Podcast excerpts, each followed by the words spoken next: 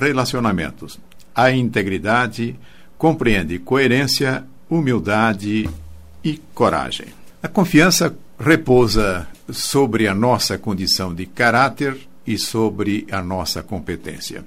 O nosso caráter, para que ele possa ter uma afirmação correta, depende de nossa integridade e de nossa intenção.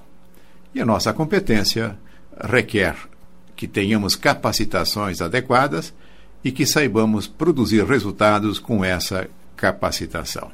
Esses quatro elementos podem ser configurados numa metáfora. Tomaremos a árvore como a figura dessa metáfora. A integridade é a raiz, a intenção é o tronco, as capacitações são os ramos e os resultados são os frutos dessa árvore. E vamos nos deter mais especificamente aqui no aspecto integridade. A integridade, como disse na metáfora, é a raiz. E ela, mesmo enterrada, e na maior parte do tempo, nem é visível. É absolutamente vital para a nutrição, força, estabilidade e crescimento da árvore toda. Já vimos pessoas com enorme capacidade, excelentes resultados, às vezes até mesmo com boa intenção, que infelizmente fazem as coisas de forma desonesta e sem escrúpulos. É a tal da mentalidade: os meios justificam os fins. E que devemos entender por integridade? Quem sabe poderíamos atribuir à integridade a condição de honestidade. Sem dúvida, a honestidade compõe a nossa integridade. Porém, existe ao menos três qualidades adicionais que precisamos considerar quando estivermos abordando a questão da integridade. E essas três qualidades são coerência, humildade e coragem. A coerência se estabelece quando a pessoa tem uma linha firme em relação aos seus pensamentos, em relação àquilo que fala, em relação àquilo que faz. Normalmente é tido como coerente aquele que faz o que fala, aquele que mantém na prática os valores que costuma apontar, costuma exteriorizar através daquilo que fala, através daquilo que procura transmitir para os outros. Dessa maneira, a integridade é uma espécie de um rumo firme, onde valores se ajustam em todos os momentos àquilo que nós estejamos fazendo. E a coerência, portanto, nós vamos encontrar naquilo que nós fazemos, naquilo que nós falamos, mas também no nosso íntimo nós podemos perceber se há coerência em relação àquilo que nós falamos e aquilo que nós fazemos, quando consideramos também os nossos pensamentos. Assim, a coerência é um alinhamento em que considera os nossos pensamentos, aquilo que nós falamos e aquilo que nós fazemos. Eu tenho a impressão que dificilmente nós poderíamos chegar a declarar: eu sou inteiramente coerente.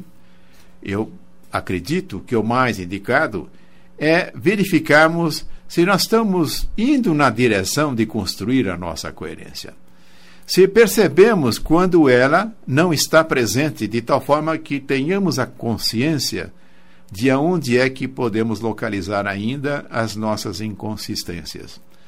E é natural que haja um descompasso num processo de aprendizado, porque à medida em que nós incorporamos um novo valor, e para isso é necessário que muitas vezes nós venhamos a substituir valores velhos por novos, e que num primeiro momento estamos ainda num processo de amadurecimento interior, até que esse novo valor ganha força suficiente para se traduzir não só naquilo que nós falamos, mas especialmente naquilo que nós fazemos.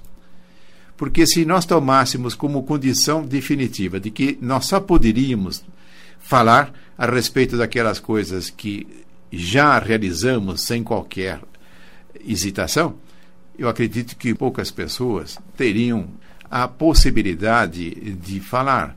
Nós deveríamos quase que sempre estarmos calados. Porém, nós podemos adotar esta postura, é verificarmos quais são os valores novos que vão sendo acrescentados, a renovação interior, que, se, que consiste, portanto, na agregação de valores novos e no abandono daqueles velhos, e no reconhecimento do esforço que estamos fazendo para criar a integridade entre aquilo que nós adotamos como valor, aquilo que nós transmitimos, por aquilo que nós falamos, para finalmente acabar se concretizando naquilo que nós fazemos.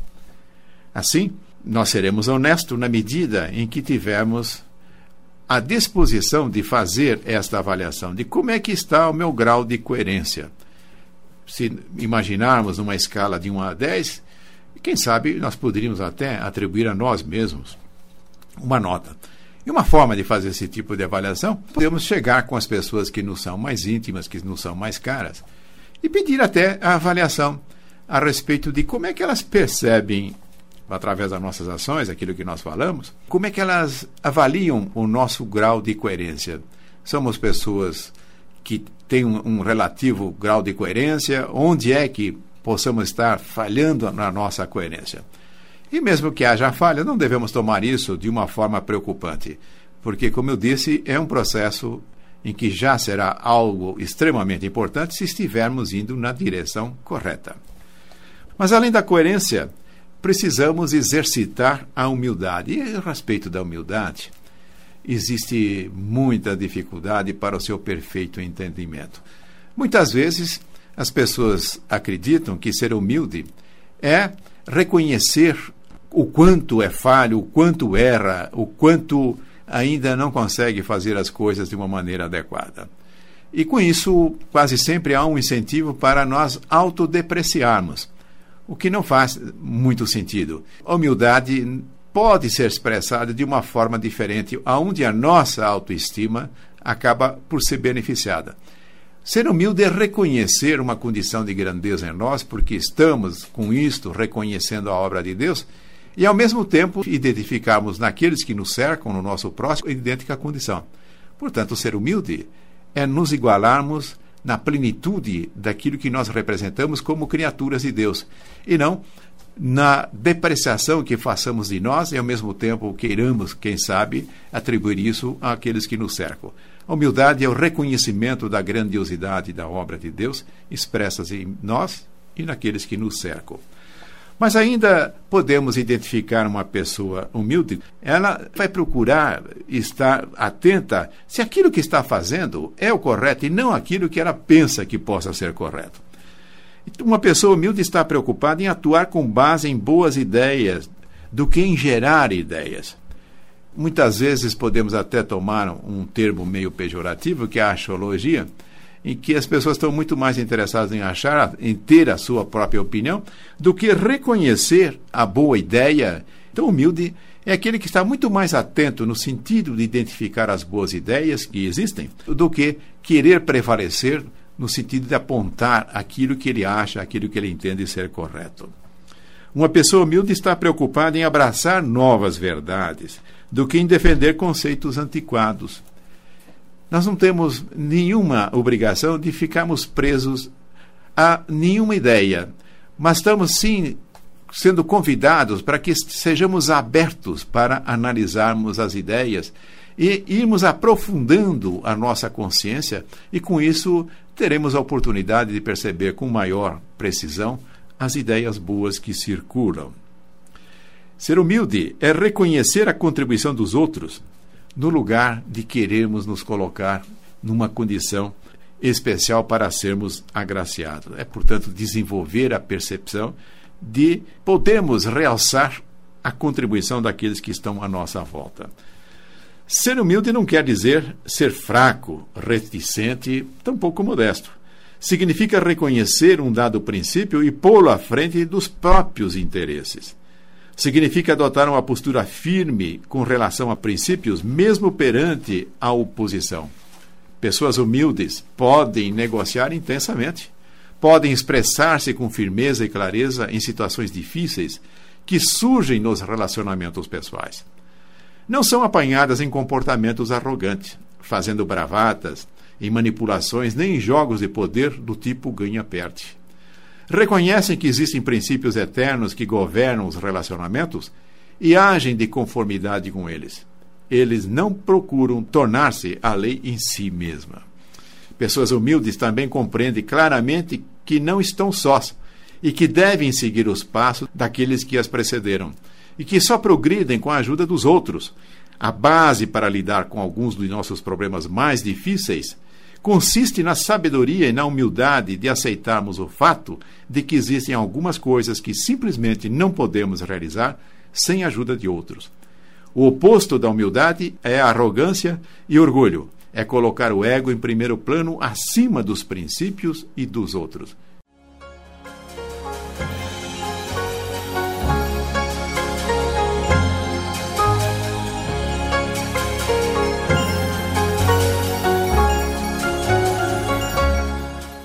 Relacionamentos. A integridade compreende coerência, humildade e coragem. Coragem. A história relatada pela esposa de um médico ilustre mostra bem a importância da coragem. O relato é o seguinte: ao ingressar em uma escola de medicina muito competitiva, o desejo de sair bem e de obter êxito submete os calouros a uma grande pressão. O marido dessa senhora que relata esforçou-se muito nos estudos e foi fazer seu primeiro exame. O sistema de honra fazia parte dos valores de uma escola de medicina. O professor passou as folhas do exame e saiu da sala. Pouco tempo depois, os estudantes começaram a tirar suas colas dos bolsos. Meu marido lembrou-se de que seu coração começou a bater forte à medida que percebeu que seria muito difícil competir com os trapaceiros. Naquele momento, um estudante alto, magricela, levantou-se no fundo da sala e disse: Deixei minha cidade natal e minha esposa e três bebês num pequeno apartamento. Trabalhei muito, mas muito mesmo, para entrar em uma escola de medicina. Denunciarei o primeiro de vocês que trapacear, e é melhor vocês acreditarem nisso. E a classe acreditou. Havia muitas expressões amedrontadas e as colas começaram a desaparecer tão rapidamente quanto tinham surgido. Esse estudante estabeleceu um padrão para a classe que graduou-se como o melhor grupo na história daquela escola. Aí nós temos um exemplo de coragem e a nossa integridade depende que, diante de situações desafiadoras, nós possamos fazer aquilo que é correto. Vamos examinar agora o que nós podemos fazer para aumentar a nossa integridade. Primeiramente, avaliemos o grau de integridade que atualmente possuímos. Para isso, consideremos as seguintes perguntas. Tento ser genuinamente honesto em todas as minhas interações com as outras pessoas? Pratico o que prego o esforço-me para tanto? Meus valores são claros? Sinto-me à vontade para defendê-los? Estou aberto à possibilidade de aprender novas verdades que podem me forçar a repensar ou até mesmo a redefinir meus valores? Sou capaz de estabelecer e manter consistentemente os compromissos que assumo? Como suas características são percebidas pelos outros? Essa é uma forma de nós avaliarmos a nossa integridade. Quem sabe possamos solicitar ao nosso chefe, a nossos colegas, subordinados, a clientes, amigos ou membros da família. Tendo em vista que temos deturpações de percepções, às vezes tendemos a superestimar ou a subestimar nossas forças. O primeiro passo para aumentar a nossa integridade é termos consciência em que ponto nós estamos no desenvolvimento da nossa integridade. E aí nós podemos estabelecer o seguinte, como meios para aumentar a integridade. Como a primeira providência, estabeleça e mantenha compromissos consigo mesmo. Nada pode aumentar mais rapidamente sua integridade do que aprender a assumir e manter compromissos consigo mesmo. Para que possamos assumir e manter compromissos nos relacionamentos, primeiro precisamos assumir e manter compromissos conosco mesmo. Os compromissos podem ser grandes ou podem ser pequenos, até mesmo muito pequenos. Como levantar-se quando o despertador tocar não comer demais ou falar respeitosamente com os outros, mesmo quando eles nos provocam, forçando-nos a fazer o oposto. Cada vez que fazemos isso, reforçamos nossa autoconfiança. Algumas sugestões importantes. Não assuma compromissos demais. Se fizer isso, caminhará em direção ao fracasso. Trate um compromisso consigo com o mesmo respeito que trata os compromissos assumidos com os outros. Não assuma compromissos impulsivamente. Quando assumirmos um compromisso, devemos nos assegurar que se origina da humildade e não do orgulho, da pretensão. Quando se torna difícil manter seu compromisso, você tem duas escolhas. pode mudar seu comportamento para adequá-lo a seu compromisso, ou pode rebaixar seus valores para adequá-los a seu comportamento. Evidente que essa última opção é a menos indicada. Nós não devemos rebaixar os nossos valores. Nós devemos, isso sim, é mudar o nosso comportamento para nos ajustarmos. Defenda algo. Aqui eu vou dar o um exemplo de como valor, um princípio que nós defendemos, que impacto extraordinário pode ter na confiança. Um grande exemplo de integridade, tanto em manter um compromisso quanto em aderir a um valor, é o do presidente de uma empresa que selou com um aperto de mão a venda de parte de sua empresa por 54 milhões de dólares. O comprador demorou na elaboração do contrato. Enquanto isso, houve importante mudança no mercado que fez a empresa aumentar o seu valor.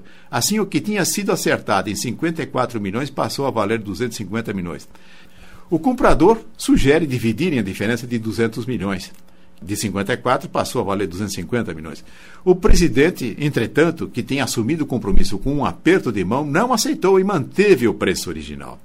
O comprador ficou tão impressionado com essa demonstração de integridade que, apesar de os dois nunca terem sido amigos íntimos, ele antecipadamente combinou que o outro fosse aquele que falaria em seu enterro. Mas que coisa, como é que ele ia saber que ele ia morrer antes? Com isso, ele estava expressando a sua alta consideração, a confiabilidade na integridade daquele que lhe vendeu a empresa. Uma excelente maneira de identificar os valores aos quais deseja aderir é passar por um processo de esclarecimento de propósitos ou de valores.